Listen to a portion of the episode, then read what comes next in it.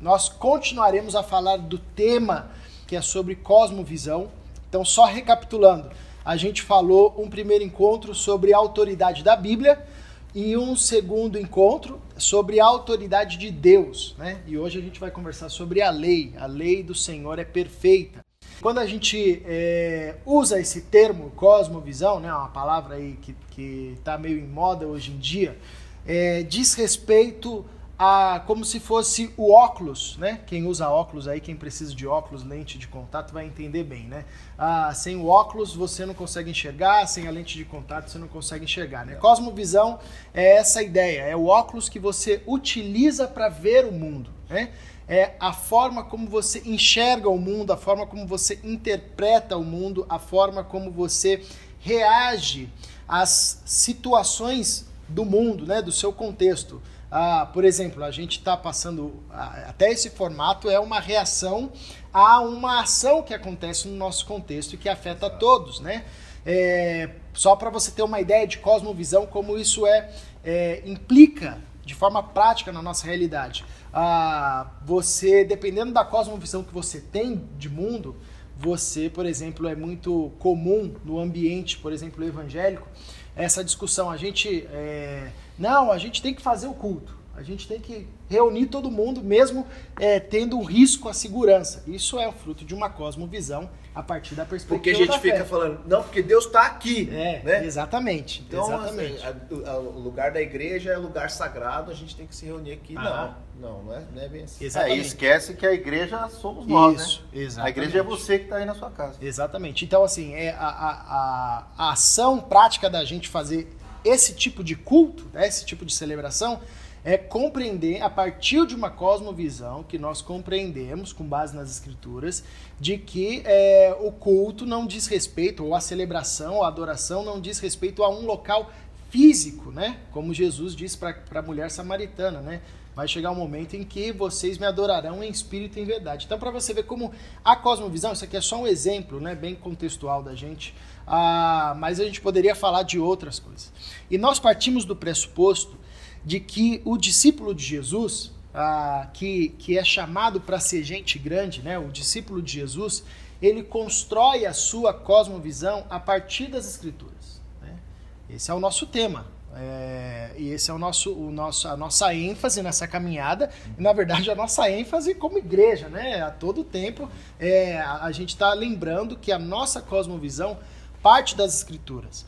Por quê? Ah, por uma questão básica e óbvia que, que nós temos ah, na nossa sociedade, no nosso contexto, na história, no mundo, diversas ferramentas que vão é, se propor a serem base da nossa cosmovisão. Quer sejam elas da filosofia, da sociologia, daquelas mais complexas, as mais simples, né? Ah, da, das mais pops, como por exemplo a famosa frase, né? Carpe diem, né? Viva o dia, o importante bonito é ser feliz, não é? Bonito, a hein? galera tatua aqui, né? É, vai ser feliz, né? Enfim, ah, isso é uma cosmovisão, ela tá aí a todo instante. É, então, é, a gente quer sempre lembrar que a, a nós, o discípulo de Jesus constrói a sua maneira de olhar para o mundo a partir das escrituras. E hoje a gente vai conversar então sobre a lei do Senhor, né? A lei do Senhor é perfeita, esse é o nosso tema. É, e a ideia é a gente resumir aqui em alguns minutos, né? a tudo que a Bíblia apresenta como a lei do Senhor. Quando a gente fala desse tema, provavelmente na sua mente já veio aí é, o Antigo Testamento, Os Dez Mandamentos. os Dez Mandamentos, os profetas, né? É, Gênesis, Êxodo, Levítico, Números, Deuteronômios, né? Que são livros que, que vão destacando São livros que a gente desiste de ler a Bíblia por inteiro quando chega neles, né? Aham. Começa lá, Gênesis, legal. Êxodo, legal, né, mano? Legal, Levítico. Você pula, É, números, você pula, Deuteronômio, então você passa longe. Então a ideia é a gente, é, quando a gente fala da lei do Senhor, vem esses temas. E de fato, o Antigo Testamento ele concentra, sobretudo, os cinco primeiros livros, é, mais especificamente Êxodo, Levítico, Números e Deuteronômio. ele concentra o que a gente é, compreende como a lei que o Senhor deu ao povo. Né? A, a gente tem é, a história clássica né, de Moisés recebendo as tábuas da, da lei, né, os dez mandamentos, como o Renan falou, mas é, a gente sabe que a partir das escrituras que a lei de Deus ao seu povo não se, não se limitava aos dez mandamentos, né? Ah, e tem um salmo muito bacana e que eu acredito que foi a inspiração desse tema, né? A lei do Senhor é perfeita, que é o salmo 19. A gente pode dividir esse salmo em três partes. A primeira parte é o que a gente vai chamar é, da criação revelando Deus, revelando quem Deus é. É o que nós chamamos de revelação geral. Sabe essa experiência que você tem às vezes diante de um pôr do sol bonito, ou de um céu estrelado, ou de uma paisagem muito louca, que você olha e fala assim, meu, Deus é perfeito, né? Deus é incrível. Porque, nossa, quem criou isso aqui, né? É a experiência com a revelação de Deus a partir da criação. Então, ah, o salmista começa dizendo: Os céus proclamam a glória de Deus, o firmamento anuncia as obras das suas mãos. Um dia discursa outro dia, uma noite revela conhecimento a outra noite. Não há som, nem palavras, mas por toda a terra se faz ouvir a sua voz. Né? que louco, né, meu? É uma e você imaginar que o que o salmista está escrevendo isso assim, ó, há séculos, séculos, séculos antes, já tendo essa revelação de que a partir da criação a gente consegue perceber Deus. Paulo, ah, lá depois em Atos, capítulo 17, ele vai falar que é, em Romanos também, capítulo 1, principalmente Romanos capítulo 1, ele vai falar que nós podemos conhecer a Deus, os atributos invisíveis de Deus, a partir da criação. Deus se pôs a revelar os seus atributos, inclusive a partir da criação. Ah, então, o primeiro, o primeiro bloco do Salmo 19 é a revelação, que a gente chama de revelação geral. E aí, o segundo bloco, ele vai falar da revelação específica, ou revelação especial que é a lei. Deus se revela de forma geral, mas Deus escolheu um povo para si e deu a esse povo a sua lei, a sua revelação. E aí nós agora, né, é, depois de Cristo, depois da construção do Novo Testamento, é, consideramos essa revelação especial de Deus, esse composto do Antigo e do Novo Testamento, que nós chamamos de Bíblia, né? Ah, que apresenta para a gente a lei de Deus. Né? Ah, então, esse segundo bloco, que é o que a gente vai ler daqui a pouco, né? É, o salmista fala da lei, é, da revelação especial que foi dada ao seu povo. Né? Então, Israel era um povo diferente de todos os outros povos, porque eles sabiam nomear as ações de Deus na história. Eles sabiam explicar quem era esse Deus, como é que ele se revelou. Eles sabiam explicar a origem da criação que revelava o próprio Deus. E um terceiro bloco desse salmo, no finalzinho, é uma oração messiânica. É uma oração que aponta para a necessidade de um Messias porque ele fala, é, limpa meu coração, né? Ele termina o salmo dizendo, é, eu quero, eu quero que o Senhor, por tua graça, me absolva das minhas falhas, me, me perdoe dos meus pecados, né? Então é uma expressão que aponta diretamente para Cristo. Então é legal ver esse movimento no salmo, ah, é, nesse salmo. Mas vamos aqui para a leitura, acompanha aí se você tiver é, com a sua Bíblia. Eu quero ler a partir do verso 7 do Salmo 19. A lei do Senhor é perfeita e revigora a alma.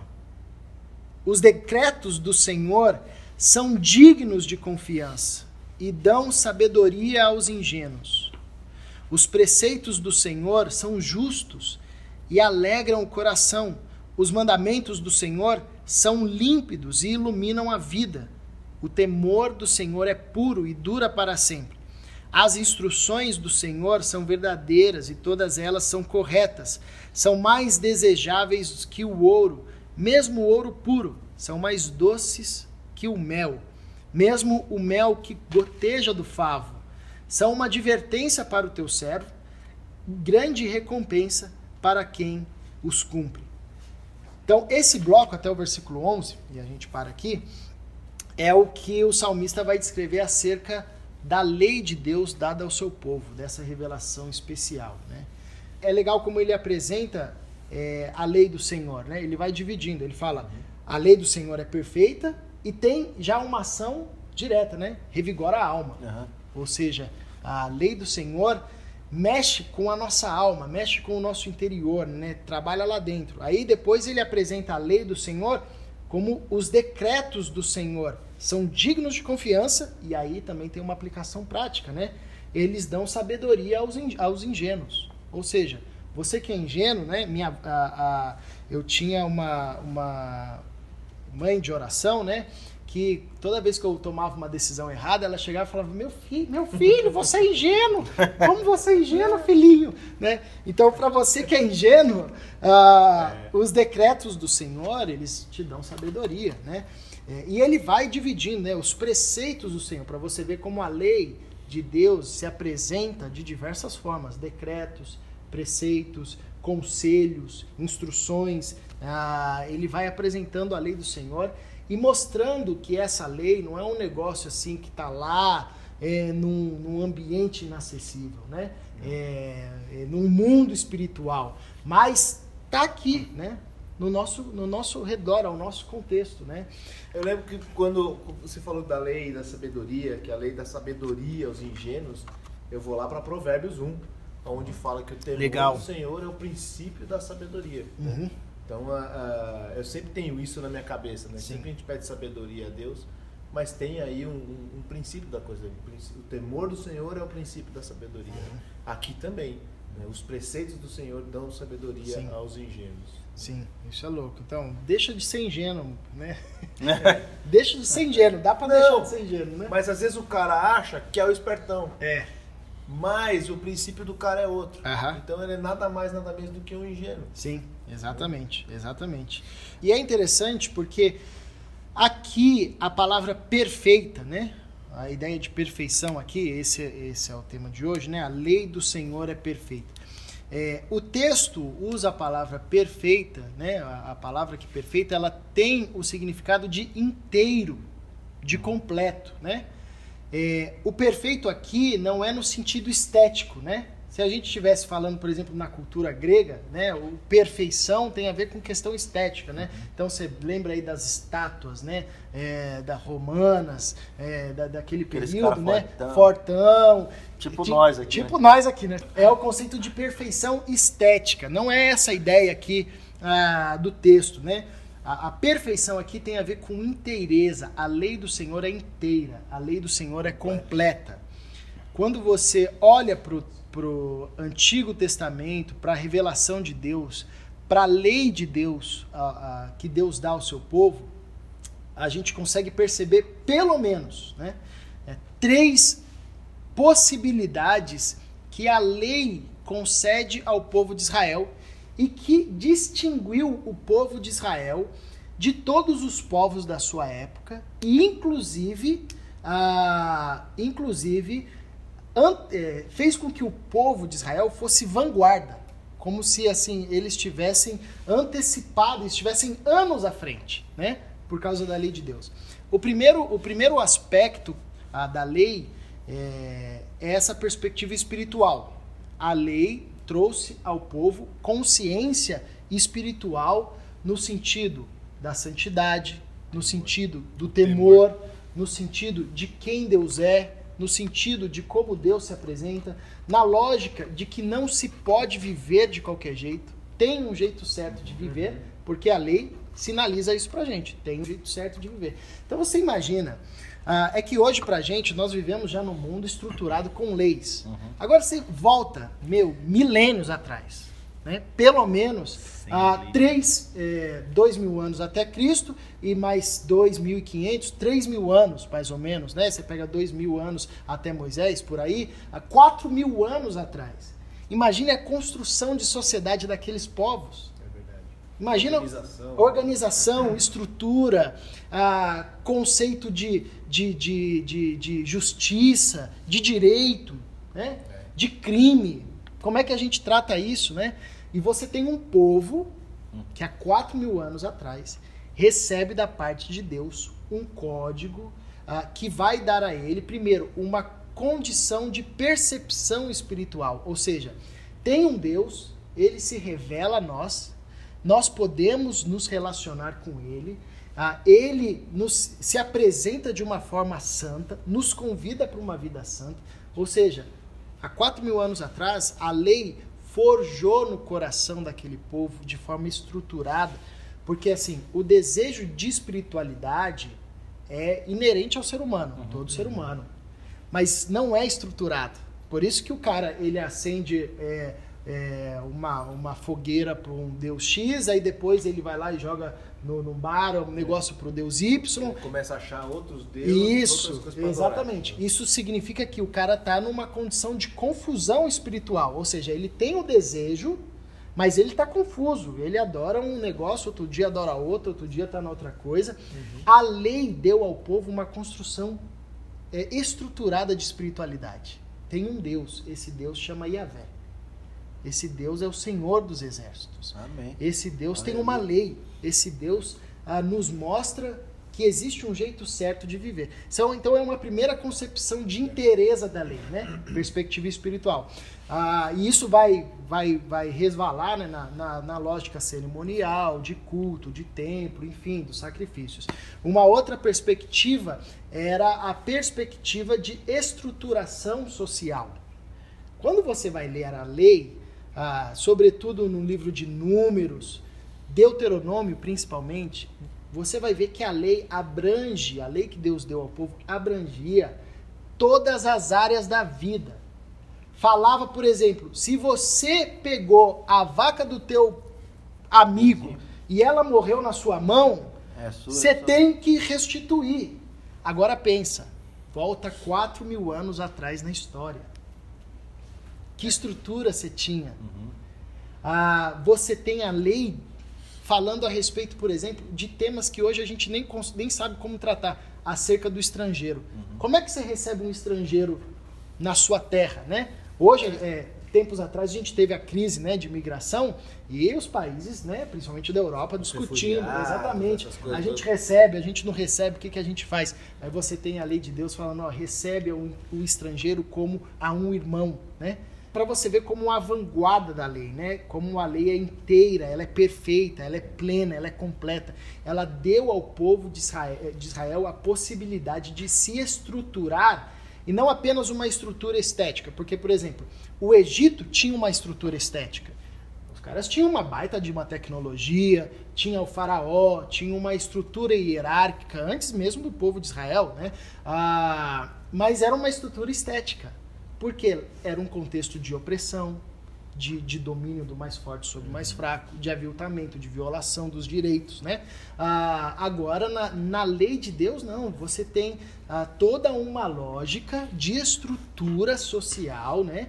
Que vai ensinar o povo a viver a partir de um tema central, que é o amor. E aqui é o surpreendente da lei, porque os estudiosos dizem que Deuteronômio é o coração do Pentateuco, né? É o coração do livro da lei, Deuteronômio. Ah, e o coração do livro de Deuteronômio é Deuteronômio capítulo 6, versículo 4, onde diz assim: Ouve Israel, o Senhor nosso Deus é o único Senhor. E aí depois disso diz: Amarás o Senhor teu Deus de todo o teu coração, de toda a tua alma e de toda a tua força, né? Ou seja, no coração da lei reside o amor. Então toda a lei que foi dada ao povo, não é à toa que Jesus, quando perguntaram para ele, mestre, qual que é o maior mandamento? Jesus disse é ame a Deus sobre todas as coisas, Então, ao seu próximo como, a ti mesmo. Nisto ele completa, consiste a lei e os profetas. rapaz. Ou seja, toda a estrutura de sociedade pautada a partir da lei que Deus deu para o povo estava alicerçada no amor, né? Estava alicerçada no amor.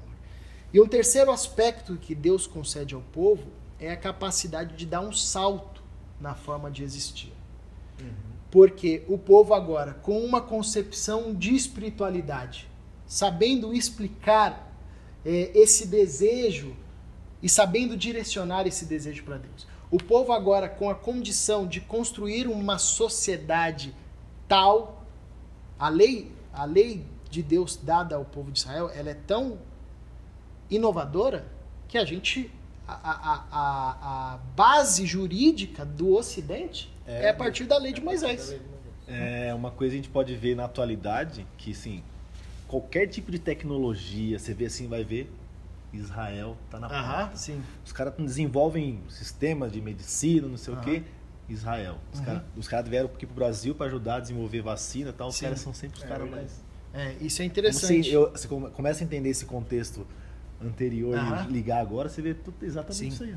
O Eric colocou um ponto aqui. Eric, um abraço. O Eric é o nosso líder aqui do Escape. Aricão, Colocou um adendo aqui a esse primeiro ponto que a gente colocou, que Paulo diz em Romanos 7,7 que não saberia o que é cobiça se a lei não dissesse Uhum. não cobiçarás. Sim. né? Então é, é, é o norte que a lei está dando para Aham. a gente.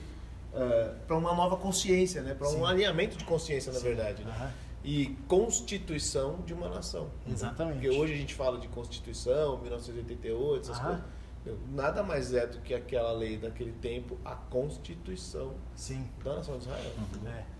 Aí você imagina um, um povo há 4 mil anos atrás que ganha consciência espiritual, até como essa que, que o Eric destacou, sabe o que é pecado e o que não é pecado, né? É. É, e ganha consciência estrutural. Esse povo ele dá um salto na forma de existir. Ele vive, é, tem a possibilidade de viver de uma outra forma. Né? Por isso que a, a, a promessa de Deus não é coronavírus. A prome- é garganta seca. A promessa de Deus ao povo era: se obedeceres. Os caras tudo aqui infectado, né? Já era, já. Se obedeceres os meus mandamentos, vocês comerão o melhor dessa terra. Ou seja, vocês vão ter um tipo de existência, uma forma de existir. É, meu, que vocês nem imaginam como é que vai ser, né? Ah, então, quando o salmista fala pra gente que a lei do Senhor é perfeita, ela é completa, ela é plena, eu, eu destaquei aqui três elementos, mas a gente poderia é, mais aprofundar além, e né? mais além. É, a gente consegue compreender o que o salmista está falando pra gente. A lei de Deus nos dá consciência espiritual, né? É, nos ajuda a compreender o que é pecado e o que não é pecado, nos ajuda a compreender quem Deus é, como Deus nos chama para viver. É, a lei do Senhor também nos dá consciência de como construir uma vida, como construir família, como construir sociedade, como construir relações, como lidar com o trabalho, como lidar com os recursos, como lidar com a justiça, como, lis- como lidar ah, com o estrangeiro, como lidar, enfim, né? As, dos temas mais variados. E a lei do Senhor nos dá a possibilidade de viver, de criar uma história diferente, né?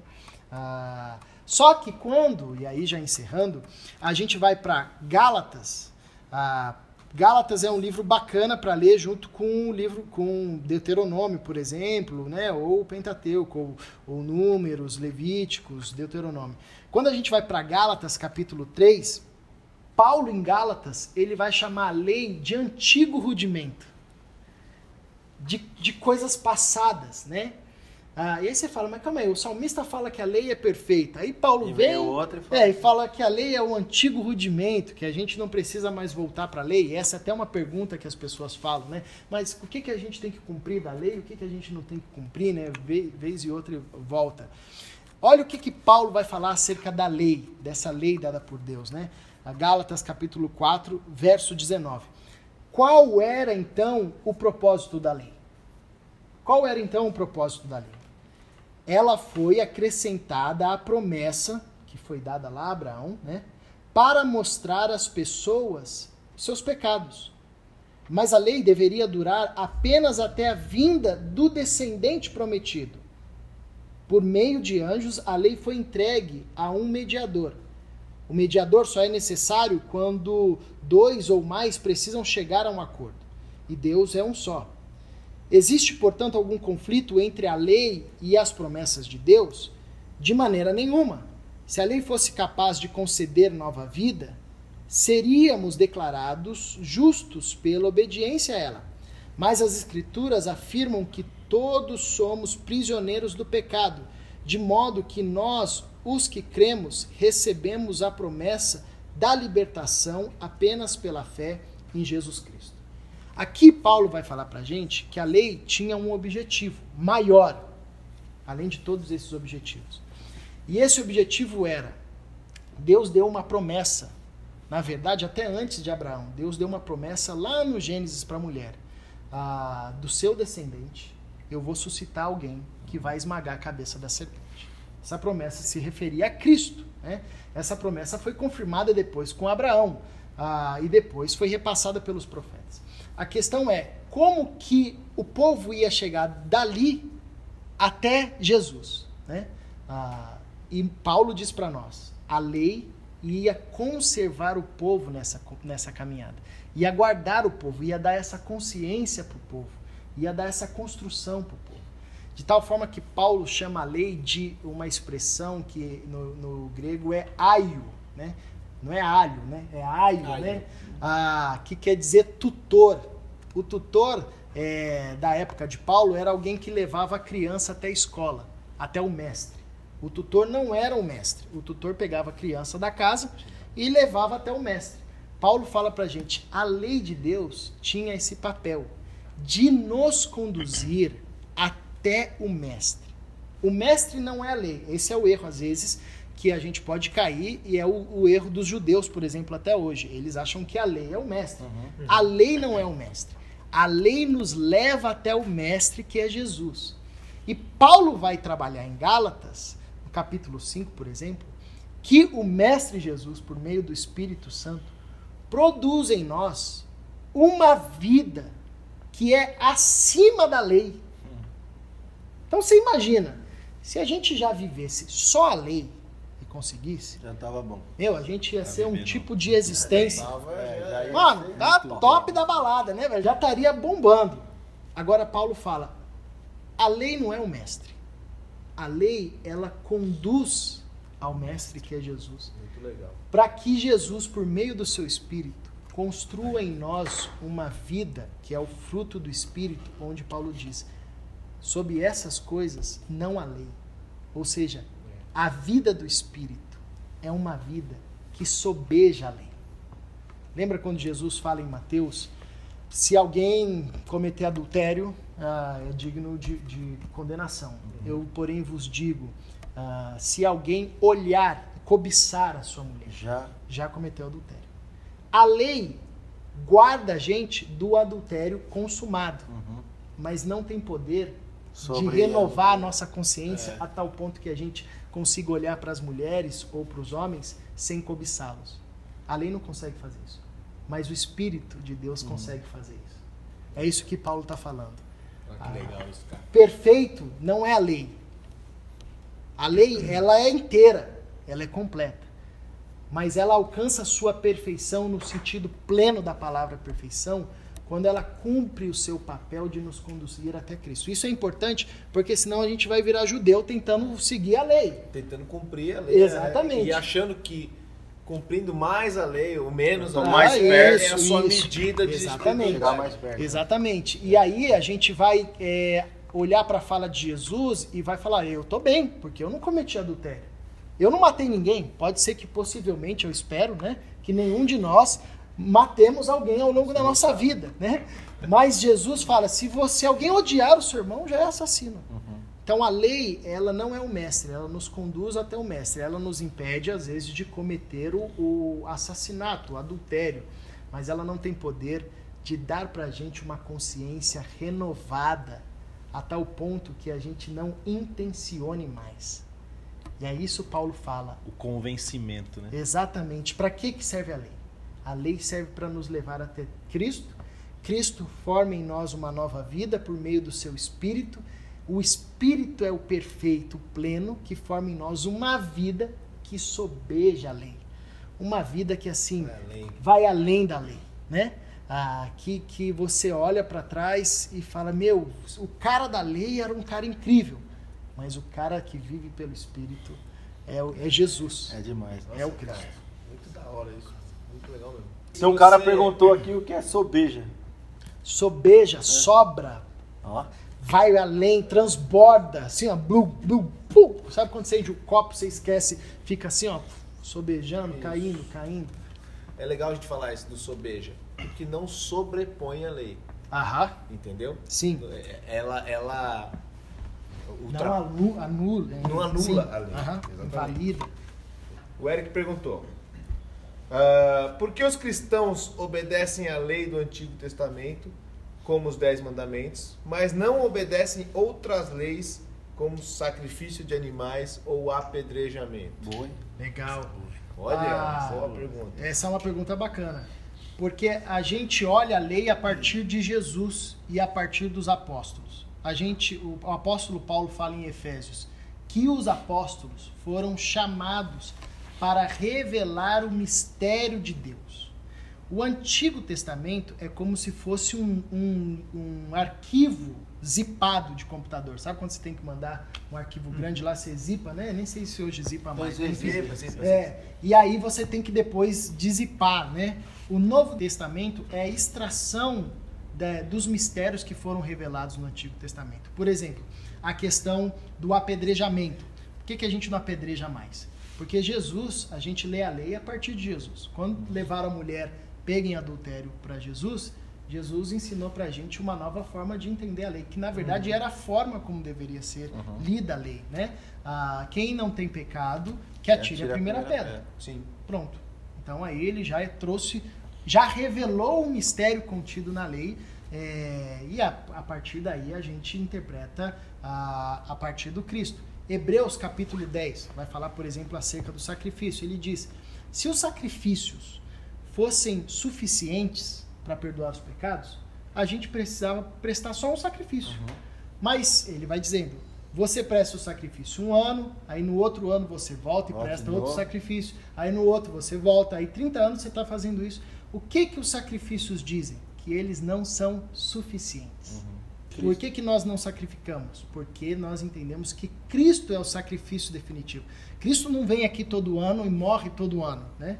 Ele veio uma vez, morreu uma vez, porque é o sacrifício definitivo. Então a gente não precisa mais dar nenhum sacrifício para Deus da perspectiva da salvação, né? Ah, porque o sacrifício de Cristo é suficiente, né? De uma vez por todas, para todas as vezes, né? Então a gente lê o Antigo Testamento a partir do Novo Testamento. Essas são leis que tinham no Antigo Testamento e não aparecem no Novo. Aham. E, e aparecem no Novo. E as que não aparecem? E ainda mais, e as coisas que a gente vê hoje que a gente deveria ou não fazer que não aparecem na Bíblia? O que que você diria para estar fazendo? Sim, é pergunta para Israel isso aí. É. Não, a gente tem que separar as leis, primeiro, primeiramente, étnicas. Ah, existem leis que são especificamente étnicas. Ética se diz do referente à povo. cultura do, Isso, do, a do cultura do povo de Israel que iria distinguir o povo de Israel dos outros povos, como por exemplo, você encontra a lei para não fazer a barba, né? Isso era uma lei étnica. Você encontra a lei acerca das, das marcas no corpo, das que a gente que a gente equipara hoje as tatuagens, né? Que É. era uma questão étnica, né? Brincos, que naquela época tinha toda uma questão cultural dos povos ah, pagãos e que eram, na verdade, atrelados a, a uma devoção do corpo. Era como se fosse um culto, né? O cara colocar um brinco, que ele era daquele deus X, ou fazer a marca do deus Y no corpo, que hoje para nós tem uma outra configuração, né? Aí você também tem leis de aspectos sanitários, né? Como, por exemplo, restrição de alimentação, né? que naquele, naquele período, a lei de Deus é tão inteligente que naquele período, por questões tecnológicas, desenvolvimento, enfim, alguns alimentos é, causariam mais dano do que bem, né? É, então você tem uma, leis de perspectivas sanitárias, você tem É leis nutricionismo aí, né? Os Exatamente, caras comendo exatamente. As coisas certas. Né? É, você tem leis de aspectos cerimoniais, livro de Levítico, por exemplo, é, são leis de aspectos cerimoniais relacionados ao templo, ao sacrifício. Como a gente não tem mais templo, como a gente não tem mais sacrifício, a gente não tem é, mais necessidade dessas leis. Você tem leis é, de questões sociais que fazem sentido em todo o tempo, inclusive, é, e esse é o ponto, é a gente sempre olhar leis do Antigo Testamento que reaparecem no Novo Testamento, ou em forma de conceitos, né, ou valores, né? Não está ali repetido de forma igual, mas tem um valor que você fala, nossa, esse valor está aqui, ó, estrinchado, né?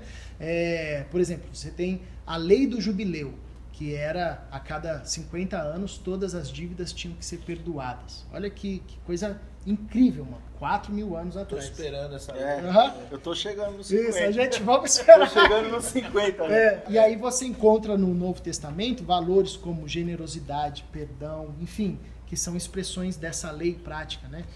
É, então esse é, esse é sempre um, um crivo para a gente. Agora, o ponto principal que a gente aprende com Jesus é que a lei tinha um objetivo, né? Ali de forma prática, que era preservar a vida.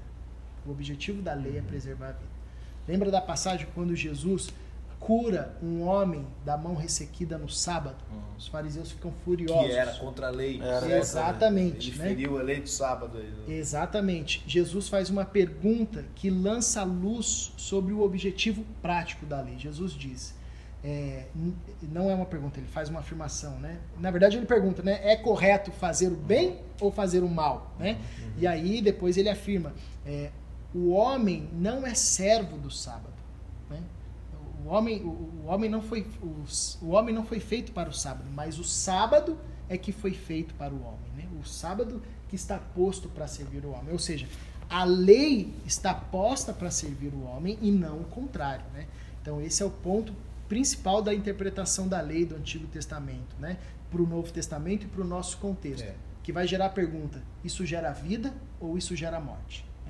É uma nova consciência. Quando chegou a- o tempo de Jesus, ah, ah, não que caiu a lei, que a gente vai desobedecer a lei, mas o Sim. cristão ele tem uma nova consciência. Ele olha para toda, pra toda a lei. As leis às vezes não dá conta da vida, Aham. por exemplo. Né? É, a gente tem a lei de que não pode passar no sinal vermelho de jeito nenhum, certo?